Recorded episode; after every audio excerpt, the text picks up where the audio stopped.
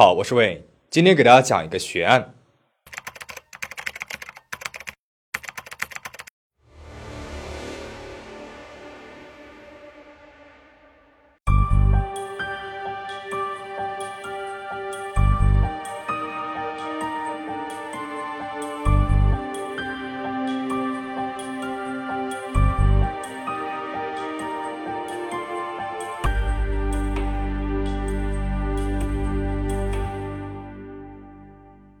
二零零九年十月八号，生活在美国俄克拉荷马州尤法拉的贾米森一家突然失踪了。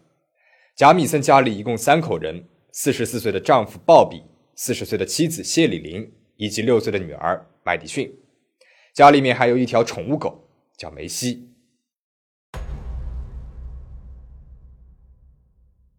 十月八号那一天，贾米森一家三口带着宠物狗梅西。开着小卡车前往了距离家里大约四十英里的一片红栎树林，然后就失踪了。之后几天里，亲戚一直没有收到一家三口的消息，于是便报了警。八天之后，警方在距离贾米森家大概一个小时车程的拉莫蒂县发现了贾米森家的皮卡，皮卡车完好无损，应该没有发生过交通事故。宠物狗梅西被绑在了后座上，已经是被饿得奄奄一息、浑身臭乎乎的了。这八天里面。可怜的梅西只能靠着吃自己的粪便才活了下来。车上还有鲍勃的钱包和手机，谢里林的手袋，一个 GPS 定位，一张地图，一些衣服，以及驾驶座底下的三万两千美金。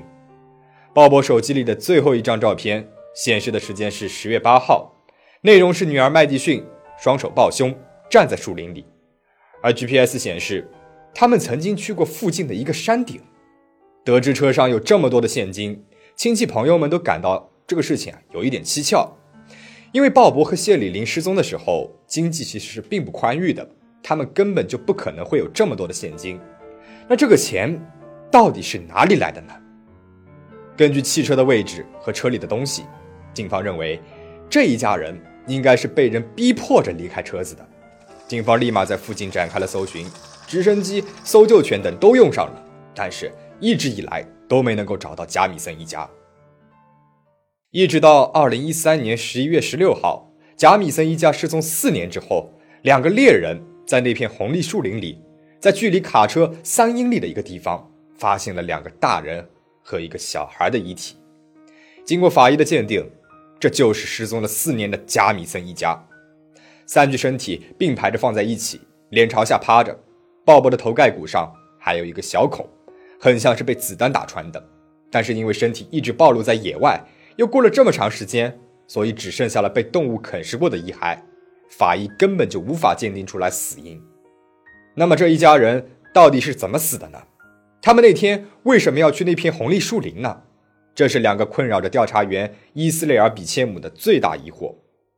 伊斯雷尔探员深入调查之后发现，这一家人一直都被厄运给笼罩着。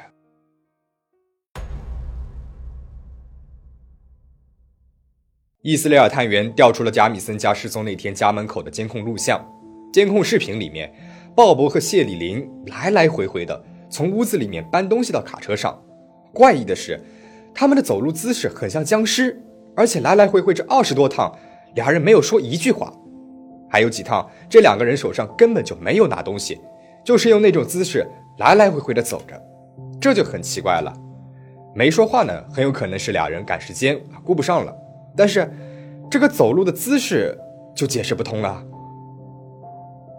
这个时候，牧师盖里站出来说：“也许他们是被幽灵给附体了。”盖里牧师说：“贾米森一家那天开车去红栎树林，是因为他们正打算在那附近啊买下一块四十英亩的地，把家啊都搬到那边去。他们那天呢是要去那里看看的，而他们搬家的原因是他们觉得自己家里住进了幽灵。”贾米森一家总是独来独往的。鲍勃和谢里林夫妻俩身体不好。2003年，鲍勃经历了一场车祸，自此就留下了慢性背痛的一个疾病，这也使得他的情绪阴晴不定。而谢里林自从2007年他的亲姐妹马拉意外离世之后，就一直是悲痛不已，这也让他的抑郁症更加的严重了。同时，他还有双向情感障碍。双向情感障碍又称躁郁症，是一种严重的大脑疾病。患者会出现异常的情绪变化，但是谢丽玲她经常是拒绝吃药，病情得不到有效的控制，她的这些病症就会经常的爆发出来，攻击别人，甚至包括她的丈夫。鲍勃和谢丽玲都相信神灵的存在，在贾米森家的院子里有很多大大的桶，在那些桶盖上画满了涂鸦，这都是谢丽玲自己画的。谢丽玲觉得自己是一个巫婆。这些涂鸦都是他保护自己的一个咒语，而且他还用一些奇怪的文字写自己黑猫被毒死的事情。他断定是那些不喜欢他的邻居干了这些事情，他就在墙壁上面写咒语咒骂他们。贾米森一家还一直觉得自己家里面住进了四个邪恶的幽灵，包括了两个小孩和两个大人。两个小孩叫迈克尔和艾米丽。六岁的麦迪逊经常会一个人在家里面自言自语的。他说。是在和自己的好朋友艾米丽说话呢，而鲍勃也曾经跟牧师盖里说过，自己家里面屋顶上住着幽灵，还问盖里知不知道哪里能够买到特殊的子弹可以打死幽灵的。鲍勃甚至还试过用撒旦圣经来驱走家里的幽灵，但是妻子谢里琳呢，却不像丈夫那样在意那些幽灵的存在。她觉得自己可以通灵，甚至可以驱魔。幽灵的存在是不是精神不稳定的夫妻俩出现了幻觉呢？但是。他们的亲戚朋友们也同样认为，他们家里面进来了一些不干净的东西。有一个朋友说，他也在贾米森家里面看到过幽灵，这种恐怖阴森的阴影一直笼罩着这个家。所以，这一家人为了远离这些幽灵而搬家，似乎也说得通。但是，就在贾米森家失踪前两周，谢里林才跟自己和前夫的儿子科尔顿见过面。当时，谢里林对他们要搬家的这件事情只字未提。难道？这个搬家的想法也是一时兴起的吗？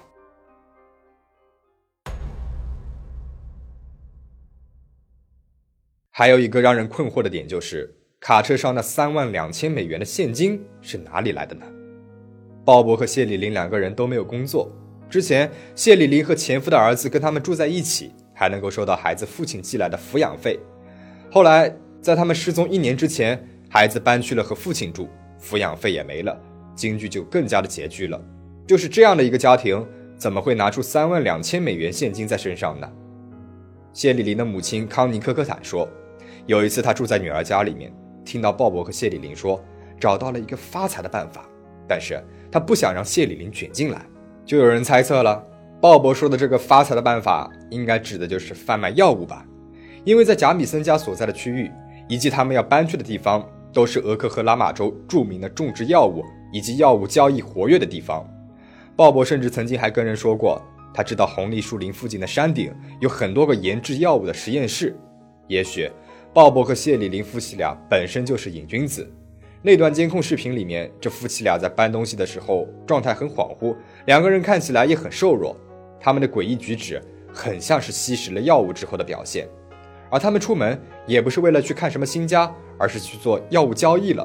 这也能够解释车上那些现金是怎么回事了。但是夫妻二人出门去交易，这么危险的行动，居然还带上了六岁的女儿和宠物狗，这似乎也说不太通啊。那贾米森一家到底是怎么遇害的呢？这个案子虽然有这么多的线索，但是每一条线索都会指向很多种可能性，但也是仅限于可能。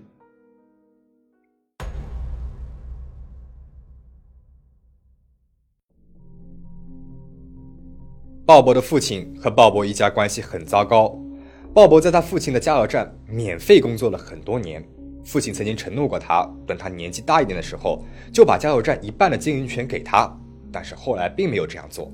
失踪两个月之前，鲍勃起诉了他的父亲，要求赔偿一万美金。同时，他还申请了一份对他父亲的限制令。申请文件上，鲍勃称他的父亲是一个认为自己可以不用守法的危险男人，而且。他的父亲嫖娼、混黑社会以及贩卖药物。他说，二零零八年十一月一号，父亲尝试着开车撞他。二零零九年四月，父亲又做过这个事儿。但是，鲍勃的父亲在贾米森一家失踪两个月后就去世了，他一直身体都不好。鲍勃的叔叔杰克说，贾米森一家失踪那期间，鲍勃的父亲不知道去哪儿了。但是，叔叔认为，尽管鲍勃的父亲不是个好人。考虑到他的身体状况，他是不可能做出来杀人的事情的。那有没有可能，鲍勃的父亲指使别人杀了儿子一家呢？有传言说，鲍勃的父亲和西班牙黑帮有点关系，而且，假如他真的在贩卖药物，那肯定是有同伙的，让同伙在路上杀了儿子一家也不是没有可能。或者说，鲍勃夫妻俩那天是去药物交易了，但是这个交易说不定也和鲍勃的父亲有关系，然后父亲就让同伙杀了儿子一家，这也是有可能的。但是警方认为鲍勃的父亲有十分确定的不在场证明，就没有把他列为嫌疑人。完全没有怀疑和调查过他。两个月之后，二零零九年十二月，他就去世了。警方在搜查他们家里的时候，还搜到了一封谢丽玲写给鲍勃的信，一共有十一页。信里面，谢丽玲说尽了对鲍勃的厌恶。他说鲍勃是一个瘾君子，是一个不合群的怪物，控诉他不关心女儿，还提出自己想要离婚。而且据说谢丽琳那天呢，还带了一把点二二口径的手枪。鲍勃头盖骨上的那个小孔很有可能是被他开枪打的，但是警方却说，鲍勃头盖骨上的那个孔啊，不是枪打的。尽管当地的猎人不这么认为。谢丽琳的朋友尼可他解释了那封满满的憎恶信的来由。他说，谢丽玲她喜欢记录自己当下的一个感受，但是过了那个点，她就会忘记这些感受。其实谢丽玲是很爱鲍勃的。那么有没有可能是一家人迷路了呢？毕竟在这种偏僻的树林里，如果迷路的话，很有可能是会被冻死或者是饿死的。但是我们前面说过，警方根据卡车的状态判断，这一家人应该是被迫离开车子的，而且 GPS 和鲍勃的手机也都在车上。如果是自己下车去树林里面走一走，他们是不可能不带上这两样东西的，而且。亲戚们也都说，小麦迪逊是不可能把自己的宠物狗梅西留在车上的。而且三个人的身体距离卡车有三英里远，所有认识鲍勃人都说，鲍勃他是不可能走三英里远的路的，还是山路呢？因为他稍微走几步路，背就会很疼。而且三具身体都是并排着放在一起的，脸朝下。那如果他们真的是在户外饿死、冻死的，身体是不可能会被排得这么整整齐齐啊。撒旦崇拜教的偶像是魔鬼撒旦，他们会在教庆仪式上把动物和人杀死来祭拜偶像。而谢丽丽的母亲康妮科科坦曾经说过，自己的女儿、女婿以及外孙女都在俄克拉荷马州组织的谋杀名单上，但是康妮没有提供这份名单，警方呢也没有查到任何有关的信息。前面我们提到过，鲍勃手机里的最后一张照片是失踪那天，女儿麦迪逊。在树林里面站着，有人说麦迪逊的表情看起来十分的惊恐，应该是受到了惊吓了。他们就猜测，很可能是有人想要绑架麦迪逊，就把鲍勃和谢丽琳给杀害了。但是我个人不是很认同这个理论。如果麦迪逊已经受到了惊吓了，那说明这个时候凶手已经出现了。如果这张照片是鲍勃拍的，那他不可能还有闲心给女儿拍照吧？如果是凶手拍的。那这个凶手得是什么样的一个心态，在犯罪的过程当中用鲍勃的手机给麦迪逊拍照呢？我认为这张照片应该就是麦迪逊在树林里面玩的时候拍的一个普通的照片。二零一零年，Discovery 的真实犯罪纪录片曾经播出过关于贾米森一家失踪的节目。负责人谢诺德曾经接到过一个电话，打电话的是一个女人。她说，她曾经属于一个推崇白人至上的组织。他以前在组织里看到过一本册子，册子上面是一串不认同白人至上、需要给点颜色看看的人的名单。女人说，她记得名单上的这几个名字。后来上网搜了这些名字，好几个人都被列入了失踪人口，还包括了贾米森一家。女人呢，她还指出了鲍勃婚戒上的一个标志，这个标志根本就没有几个人知道。这也说明了，这个女人不一定是在瞎说的。她也许真的见过鲍勃一家，在贾米森一家失踪之前，家里面还来过一个陌生男人。这个男人对谢里林美国原住民的血统表示了不满，他不停地重复自己讨厌印第安人以及任何不是白人的人，他都讨厌。谢里林担心男人会对麦迪逊有危险，他就拿着枪指着男人，让他离开了。后来警方也调查过这个男人，这个男人也有确定的不在场的证明，但是。不能够排除这个男人不是白人至上组织的可能，那么也许谢里林就在他们的名单里面。而我个人认为，药物交易的理论是最合理的。贾米森一家经济困难，车上的现金是他们贩卖药物所获得的。他们打算拿着这笔钱搬家，开始新的生活。监控录像上，他们的行为举止都很奇怪，很有可能是刚刚吸食了药物。GPS 显示他们去过山顶，而鲍勃说过山顶有药物实验室，很有可能就是一家人去了这个实验室，就是拿了一些药物，和那里的贩卖药物的老大说了些什么。也许他们说自己不想继续了，老大认为他们知道的太多了。他们当下没有行动，等他们下山了之后，就把他们给杀了，而小麦迪逊就成了整个交易的牺牲品。至于为什么夫妻俩行动的时候会带上女儿，那有可能是瘾君子的行为，根本就无法用常理来推测。负责调查这起案件的伊斯雷尔调查员于2011年辞去了工作，他对于没有找到杀害贾米森一家的凶手感到内疚。而牧师盖里布兰登已经离开了尤法拉，并且再也没有提起过这起案件了。当年那条活下来的宠物狗梅西被鲍勃的母亲给收养了，故事似乎已经拉上了帷幕。而关于贾米森一家到底经历了什么，虽然十一年的时间过去了，网上依然会有人在讨论着。也许，真相只有宠物狗梅西才知道了吧。